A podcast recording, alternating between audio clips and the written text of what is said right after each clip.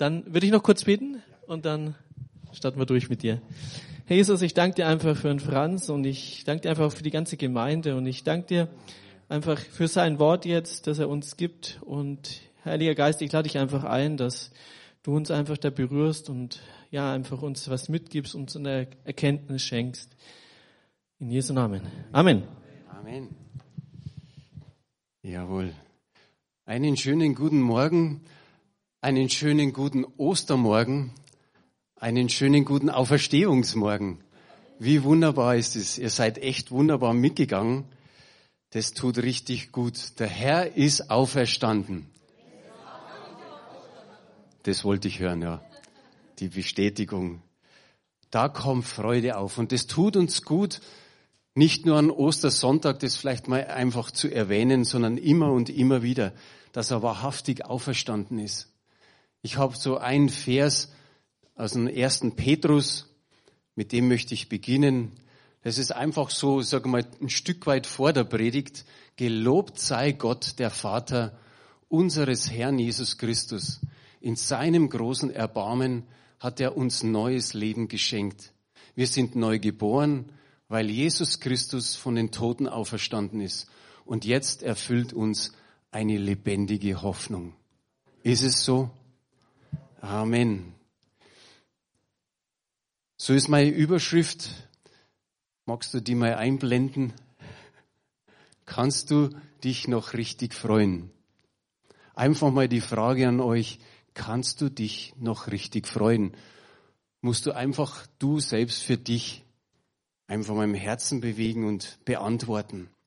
Jemand hat gesagt, die Auferstehung ist nicht die Umkehrung einer Niederlage, sie ist die Manifestation eines Sieges.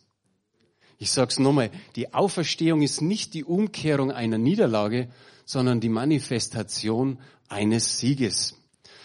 In Lukas Kapitel 24, die Verse 5 bis 6, Felix hat schon ein bisschen was so in die Richtung erwähnt. Da steht's nochmal, die Frauen erschraken und wagten nicht, die beiden anzusehen. Warum sucht ihr den Lebenden bei den Toten? fragten die Männer. Er ist nicht hier, er ist auferstanden.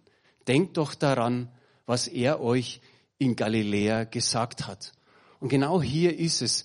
Die Frauen, was ist als erstes passiert? Sie erschraken. Es war wie ein Schock für sie auf einmal sind da zwei Männer, so steht's hier, die anderen schreiben, zwei Männer in strahlenden Kleidern, wir können auch sagen Engel, standen da und die gaben ihnen nicht nur einfach die Botschaft, sondern eine ganz besondere Botschaft. Warum sucht ihr den Lebenden bei den Toten? Und dann hat er, oder dann haben sie noch dazugefügt, denkt doch daran. Denkt doch daran, er hat's euch doch schon mal gesagt. Und ich glaube, die Frauen haben sich in dem Moment gedacht, ja, er hat es mehrmals erwähnt. Er hat immer wieder erwähnt, dass es eine Auferstehung der Toten gibt und dass er auferstehen wird.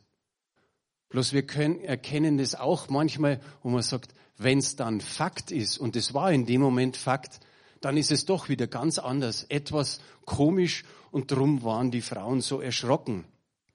Denkt doch daran, hieß es. Es gab noch mehrere Momente in der Bibel, wo es um das Erschrecken ging. Und wir gehen da einfach mal in die Geburt oder zur Geburt hin, wie Jesus geboren wurde. Da heißt es in Lukas 2, die Verse 9 bis 11. Plötzlich trat ein Engel des Herrn zu ihnen und die Herrlichkeit des Herrn umstrahlte sie.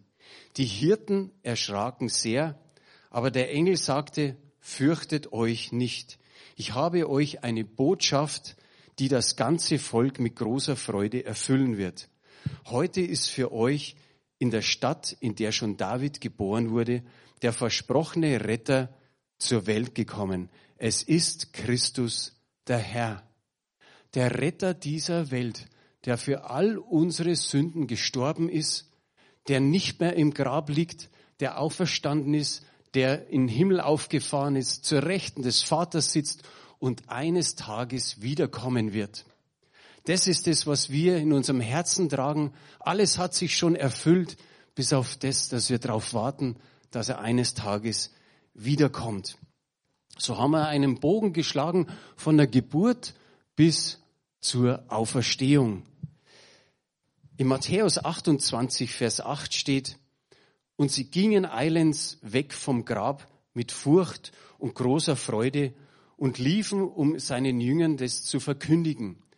Wir sehen es auch hier wieder. Zuerst kommt der Schock, zuerst kommt dieses Erschrecken. Sie hatten Furcht, aber dann kommt was Gutes. Dann kommt die große Freude, die nur, nicht nur ihnen mitgeteilt wurde, sondern die für das ganze Volk war. Zusammenfassend können wir sagen, am Weihnachten gab es die Verheißung, die frohe Botschaft und Ostern ist der Beweis, ist die Erfüllung dieser frohen Botschaft. Das ist der Grund, weil er auferstanden ist. Aus dem Grund dürfen wir uns freuen. Und wie gesagt, nicht nur am Ostersonntag, sondern in deinem Alltagsleben, jeden Tag neu. Wenn du wach wirst, denk dran, er ist auferstanden. Und das hat nichts damit zu tun, ob es dir gut geht oder ob es dir schlecht geht. Wenn es uns gut geht, na ja, dann denken wir vielleicht eher dran, aber wir sollten auch in schlechten Tagen, wo Krankheit da ist, wo vielleicht Not in der Familie ist, immer wieder dran denken, er ist auferstanden. Das Lied, das ist der Grund, warum wir feiern. In dem Lied heißt es einfach dann, wir sind befreit, er trug das Urteil, er hat für meine Schuld bezahlt. Wie wunderbar ist es, dass wir das immer wieder singen dürfen. Und das, da steht auch drin, das ist der Grund, warum wir feiern. Ein Theologe namens Karl Barth, der hat Folgendes gesagt.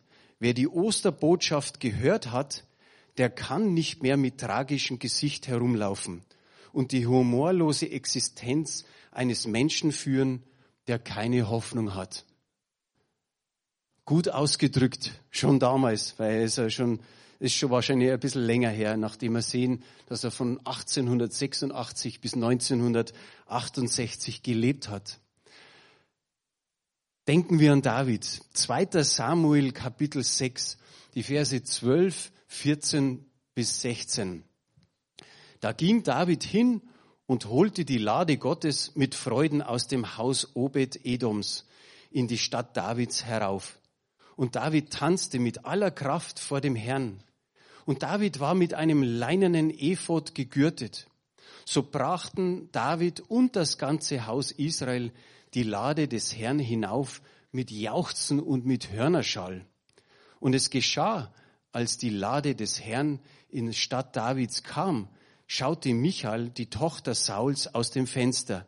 Als sie nun den König David vor dem Herrn hüpfen und tanzen sah, da verachtete sie ihn in ihrem Herzen. Ein guter Text, aber wir, wir staunen, wie Michael zu David war. Er holt die Lade mit Freuden herauf. Die Lade Gottes war einfach, sie repräsentierte die Gegenwart Gottes. Und er hat getanzt und er ist gesprungen und er ist gehüpft. Und man merkt auch, es heißt, das Haus Israel hat Jauchzen und Hörnerschall dazugegeben. Ich denke, das war eine richtig große Party, die sie da gefeiert haben. Überleg mal, möchtest du, dass die Freude von David dich ein Stück weit ansteckt? Dass, dass du spürst, förmlich wie bei ihm, das Herz in der Brust zersprang vor lauter Freude, weil er die Lade wieder nach Israel oder besser gesagt nach Jerusalem führen durfte. Es heißt hier, er holte die Lade mit Freude herauf, tanzte mit aller Kraft vor dem Herrn. Tanzt man in Singapur vor dem Herrn? Tanzt man in Nigeria vor dem Herrn? Tanzt man in Togo vor dem Herrn? Alle nicken so ein bisschen. Warum nicht bei uns? Schließ mal die Augen und stell dir einfach vor diesen tanzenden David der so getanzt hat, wie es hier beschrieben ist. Er war außer Rand und Band. Und das ist das, was wir uns einfach vorstellen müssen, wie der sich gefreut hat. Er, er sprang, er tanzte, er jubelte und jauchzte, er schrie, er feierte und irgendwie wird er wahrscheinlich auch vor lauter Freude geweint haben. Wenn ich so in die Gemeinden schaue, dann denke ich mir manchmal, naja, die Freude, da braucht es eigentlich immer irgendwie ein bisschen einen Grund. Es braucht irgendwelchen Grund, damit man wirklich jubeln und jauchzen kann. Leider haben unsere zwei Münchner Mannschaften jetzt äh, in dieser Woche verloren. Die 60er können so gut wie nimmer aufsteigen. Die Bayern haben sich auch ganz schön blamiert. Dann sind die, die Freunde oder die Fans von der Mannschaft auch irgendwie betrübt. Aber schaut euch mal ein Spiel an. Meine Frau hat letztes Mal gesagt, was macht denn der da so auf dem Zaun? Er hat gesagt, das ist der Einpeitscher, das ist der, der, der mit dem Megafon dann noch schreit, was die anderen schreien sollen. Ich weiß nicht, ob das in der Gemeinde so getan werden kann, aber denkt euch einfach mal dran. Und meistens können sie auch jubeln, wenn sie verloren haben. Ich weiß nicht, wie das geht, aber sie können's. Und ich denke, so bei uns, die Geistlichkeit ist irgendwann schon mal ein bisschen reifer geworden und gesetzter. Und dann sagt man sich vielleicht, das macht man in der Gemeinde nicht mehr so. Aber ehrlich gesagt, denke mal, das ist wie so eine Zähmung. Es wird immer so ein bisschen ruhiger, ruhiger. Ihr habt mich heute echt überrascht. Muss, muss ich dazu sagen. War, war schon ein guter Anfang, denke ich mir mal. Aber ich denke dann oft so an die Gretel. Und die Gretel, die ist mit über 70 noch gesprungen. Der hat gesagt, ich freue mich so wie die jungen Mastkälber. Und dann ist sie da rumgesprungen. Und die Frage ist einfach, können wir uns diesen Jubel von David wirklich so vor Augen malen? Haben wir den Mut, das mal vielleicht umzusetzen? Trauen wir uns das mal so ein Stück weit rumzuspringen vor dem Herrn? Oder sagen wir, na ja, wir sind ja alle schon so lange im Glauben, 20, 30, vielleicht sogar 40 und mehr Jahre, und da tut man das nicht mehr? drei Gründe, warum wir uns nicht an Davids Party angeschlossen hätten. Der erste Grund, was würden wohl die anderen sagen? Uns ist die Meinung anderer wirklich wichtig. Die sollen nichts Schlechtes über uns sagen. So, sage mal, gleichen wir uns an, passen uns an mit Kleidung, mit, mit Handeln, mit Reden bei der Kleidung oft so, dass man sagt, dann ist es fast wie beim Chamäleon, das man dann nicht mehr sieht. Beim Reden vielleicht, dass ein Stück weit das Kananäische wieder hervorkommt. So muss man ja reden in der Gemeinde. Die anderen sollen es ja wirklich gut meinen mit uns. Die anderen sollen wirklich nichts Schlechtes reden über uns.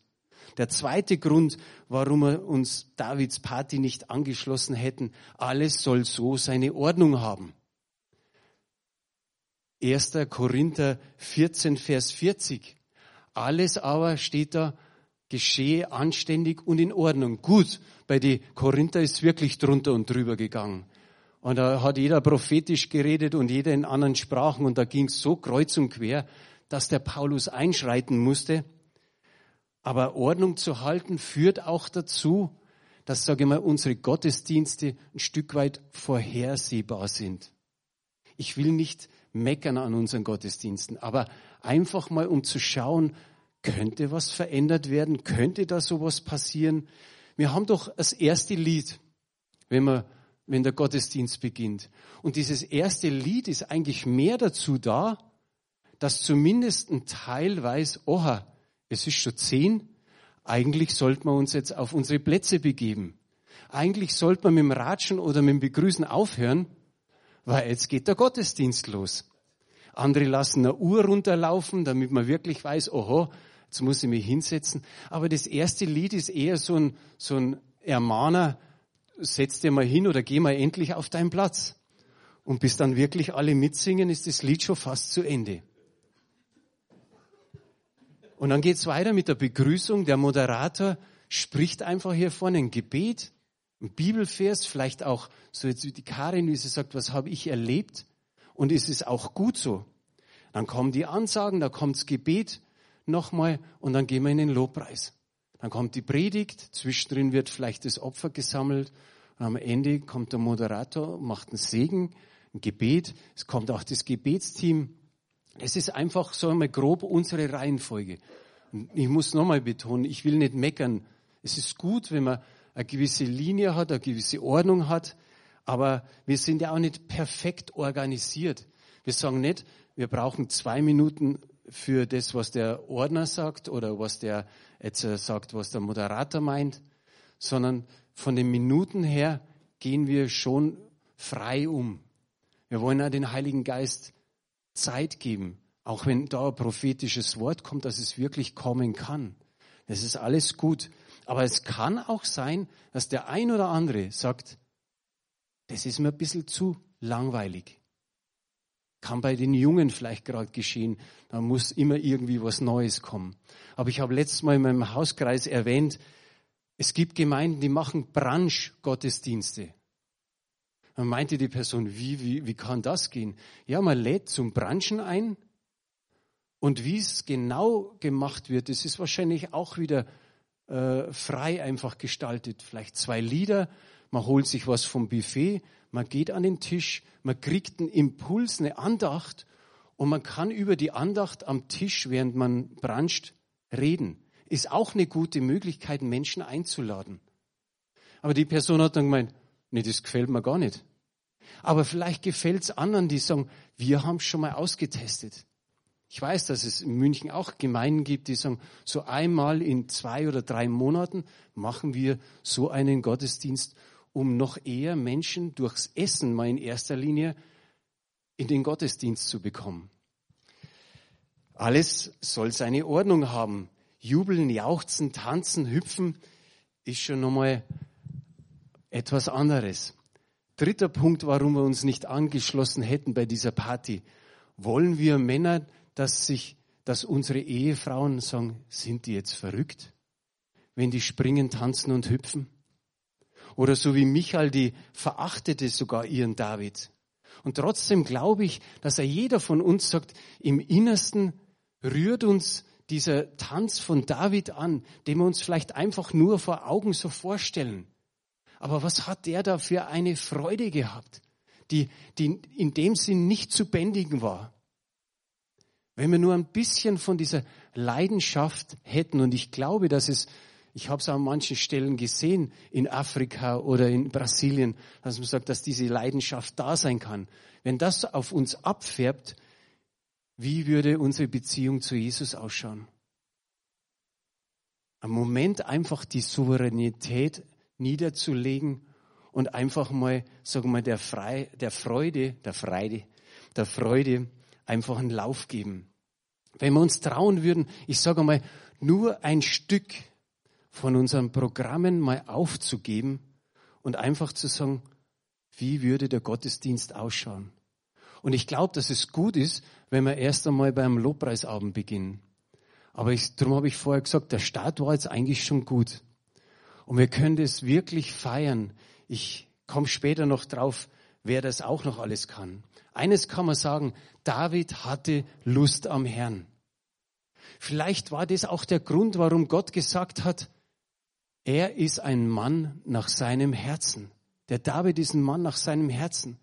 Und ich glaube, das mit dem Tanzen war vielleicht nur ein Grund, warum Gott gesagt hat, er ist ein Mann nach meinem Herzen. Vorhin habe ich jetzt drei Gründe genannt, warum wir nicht mitmachen würden bei dieser Party. Jetzt sage ich euch drei Gründe, warum es doch möglich wäre, dass wir uns da anschließen. Und diese drei Gründe sind Liedtexte. Die habe ich mir immer wieder so, oder die habe ich vor Augen gehabt und ich habe sie gehört in meinem inneren Ohr und habe mir gedacht, ja genau, das sind eigentlich Antworten zum Positiven darauf. Ich weiß, tanzen ist nicht so einfach. Aber überlegt mal, Daniel Capri ist, glaube ich, jedem ein Begriff. Den haben wir schon mehrmals hier gehabt. Und wenn ein messianischer Jude da ist und er steht da vorne und er sagt, kommt, lasst uns tanzen während dem Lobpreis, auf einmal ist da doch eine ganze große Menge mit dabei und dann tanzen wir da im Reigen durch die Gemeinde. Manchmal braucht es diesen messianischen Juden, der sagt, komm, das machen wir jetzt. Interessant ist es, dass es Mut braucht. Aber wisst ihr, vor einer Woche war hier die Konstanze Pfund von der Heilsarmee. Ich habe sie unten in Empfang genommen, bin mit ihr hochgegangen, dann geht sie in diesen Raum rein und sagt, das ist ein schöner Raum. Hier gefällt's mir. Wo darf ich mich hinsetzen? Und ich sage, es ist noch fast alles frei, setz dich einfach, wo du willst. Und dann sagt sie, wo sind denn die Tänzer? Dann habe ich gesagt, was? Wo sind bei euch die Tänzer? Dann habe ich gesagt, oha. Sag ich, also, wir haben ein Flaggenteam und das ist meistens da hinten in der Ecke, aber das ist diesmal nicht dran, weil sonst wären die Stühle schon weggestellt. Sag ich, und Tänzer haben wir, glaube ich, momentan nicht. Und dann hat sie sich auf ihren Platz begeben. Am Ende des Gottesdienstes war Pastor Theodor da von der CWG, hat das Projekt vorgestellt und hat gesagt, was viele nicht wissen, er war früher in einer FEG und dann ist er Pastor der CBG geworden. Und dann hat er gesagt, und dann war ich bei euch und dann hat da einer Halleluja gerufen und da hat einer Halleluja gerufen. Und das, das fehlt manchmal, sage ich. Wir dürfen wirklich so wie heute, ich bin gespannt, wie die nächsten Gottesdienste sind, ob wir dann wieder sagen, na ja, jetzt ist nicht mehr Ostern, jetzt, jetzt können wir wieder ein bisschen ruhiger, ein bisschen, ein bisschen gesetzter tun. Schauen wir mal, wie es, wie es sein wird. In diesem ersten Lied heißt es, mutig komme ich vor dem Thron. Das ist der Grund, warum wir feiern. Wir sind befreit, er trug das Urteil. Und dann heißt es, preis den Herrn, er hat für meine Schuld bezahlt. Ich sage mal jetzt einfach, okay, ja, das singen wir. Und ich bin mir sicher, dass jeder mitsingt. Aber wie bringen wir diese Freude zum Ausdruck, dass, dass deine, dass meine Schuld bezahlt ist? Im Sitzen? Entschuldige, wenn ich das sage. Ich weiß, dass einige hier sind, die sind froh, wenn sie einigermaßen gehen können. Und dann ist es auch okay, wenn ihr sitzt. Aber es gibt noch genügend, die noch irgendwie gut gehen können und bis dahin vielleicht, dass wir uns mehr bewegen und tanzen vor dem Herrn. Ein zweites Lied, das uns einladet oder der Liedtext bei Davids Party mitzumachen. Ich tausche meine Sorgen, haben wir heute auch gesungen. Meistens singen wir es auf Englisch. I'm trading my sorrows. Ich tausche meine Sorgen, meine Krankheit, meine Schmerzen, meine Scham ein für die Freude am Herrn. Ist es nicht ein guter Tausch? Wenn es auch nicht immer ganz so ist, dass man sagt, mm, da ist noch ein bisschen was, Herr, das, das möchte ich loshaben, aber wir tauschen es ein. Und dann geht's in diesem Lied eigentlich quer durch, da ist ziemlich viel Leid. Und ich sage mal einfach zusammengefasst, egal was passiert, die Freude kommt mit dem Morgens, heißt dieses Lied. Oder singt man in diesem Lied. Und dann heißt, und wenn das, auch wenn das Leid über die Nacht bleibt, die Freude kommt mit dem Morgen. Und vielleicht ist es dir eine Ermutigung, in der Früh aufzustehen und zu sagen, oh, es knackst und kracht überall und schmerzt. Aber ich freue mich, dass Jesus Christus lebt und dass er auferstanden ist und dass er eines Tages wiederkommt. Wir haben am Freitag dafür jemand gebetet, der hat gesagt, oh, wenn ihr in der Früh aufsteht, mir tut alles weh. Ja, wir haben dafür gebetet, dass es besser wird. Und bet du selber. Und wenn du gerade du merkst, oh, das tut dir da alles weh, dann sag, preis den Herrn, er ist auferstanden. Und der Auferstandene kann mir helfen in meiner Krankheit oder in meinen Schmerzen. Ich habe von, von Kiew vor zwei Wochen ein Gemeindevideo gesehen. Da sind sie mit den Fahnen, mit den Bannern, mit den Flaggen rum, sie sind gesprungen und getanzt, sie haben Lobpreis getan und ich habe mir gedacht, das ist in Kiew. Wow, Respekt.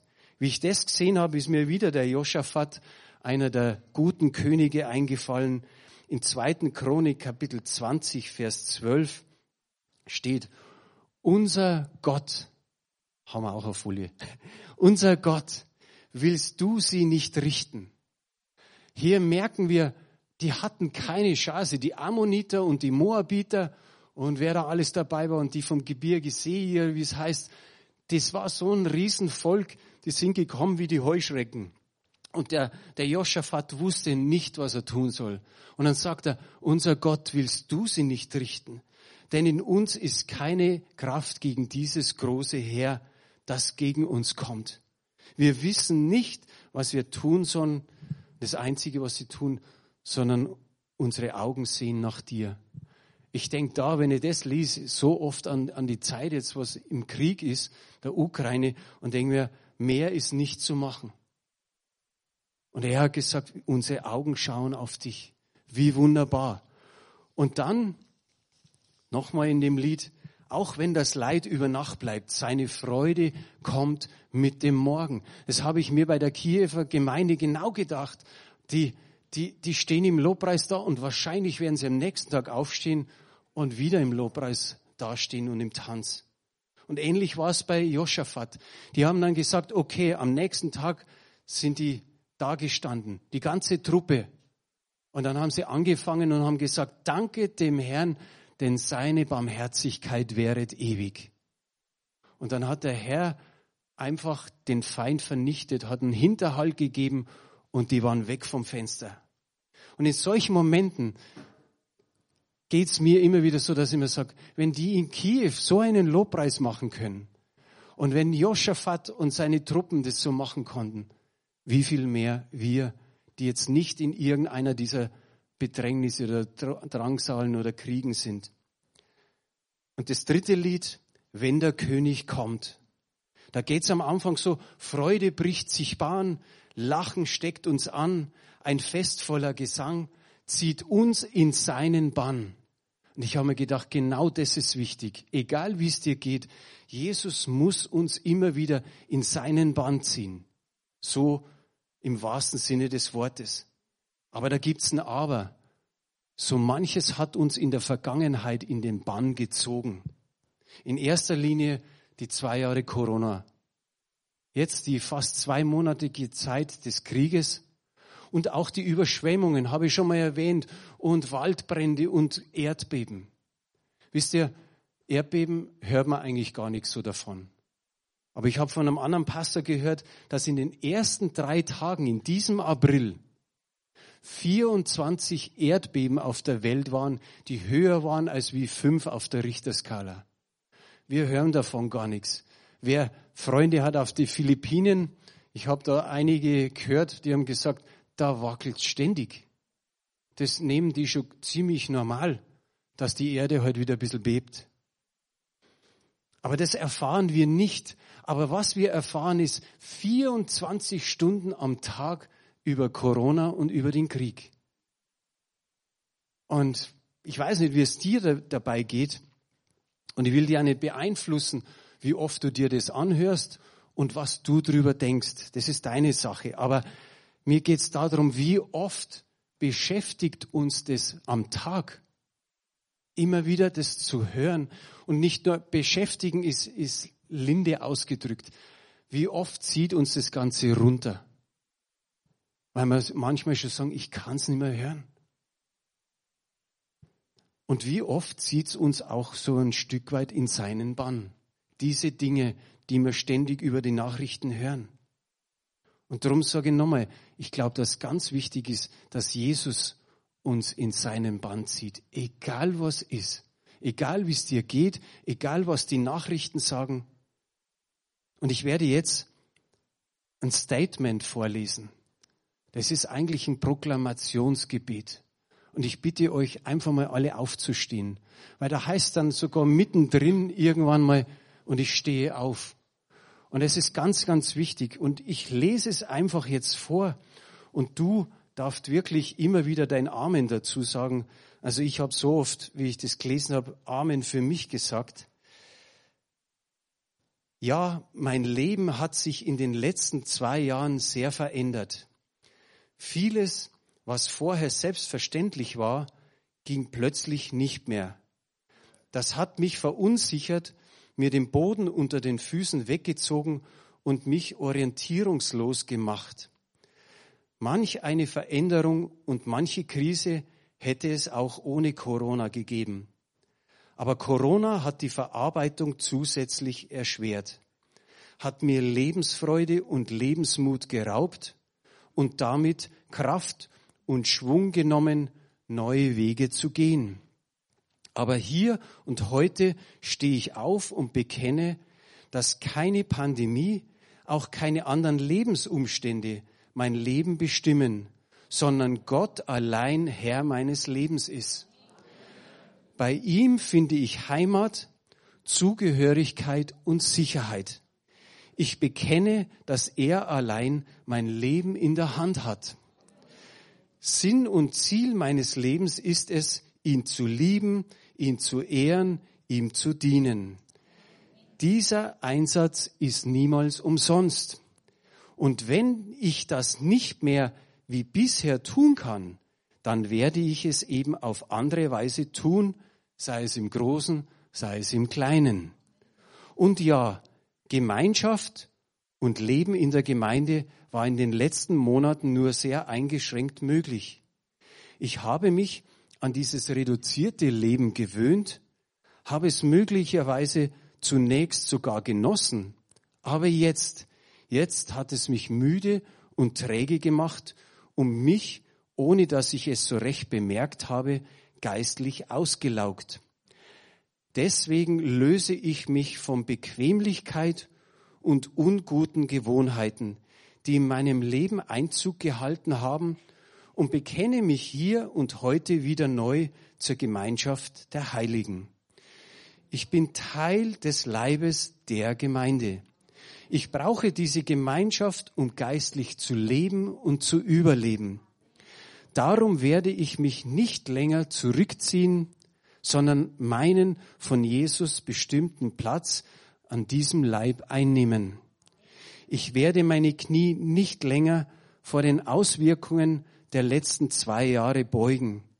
Nicht vor der Angst, nicht vor der Lethargie, nicht vor dem Gefühl der Isolation, nicht vor der Hoffnungslosigkeit, nicht vor Resignation und Rückzug, sondern nur vor Gott allein. Da dürfen wir alle zusammen Amen sagen. Preis den Herrn für, für die Person, die das aufgeschrieben hat. Ihr dürft noch mal ganz kurz setzen. Echt vielen Dank für, für die Person, die dieses Gebet geschrieben hat. Ich glaube, da das berührt an jeden. Ich möchte einfach nur noch einen kurzen oder kurze Anstöße, Denkanstöße geben. Vielleicht bist du auch dafür, dass du sagen kannst, Herr, rüttle an meinen Strukturen, rüttle an meinen Programmen, rüttle an meinen Plänen und führe mich auf dem Weg Davids, dass ich in seiner Freude leben kann erwecke in mir diesen vor Freude überströmenden Geist der Freude, immer wieder jeden Tag zu feiern. Das mag viel sein vielleicht für dich im ersten Moment, aber es eigentlich ist ein jeder Tag zum Feiern, weil wir wissen, unser Herr lebt. Sag zu Gott, sei du meine Motivation jeden Tag neu, jeden Tag meines Lebens, damit ich auch so ihn begehen kann, wie ich möchte wie er möchte. Und wenn du dann Amen drauf hast, dann sag einfach Amen und dann gib dem Herrn mal nochmal einen richtigen Applaus. Er ist es wert.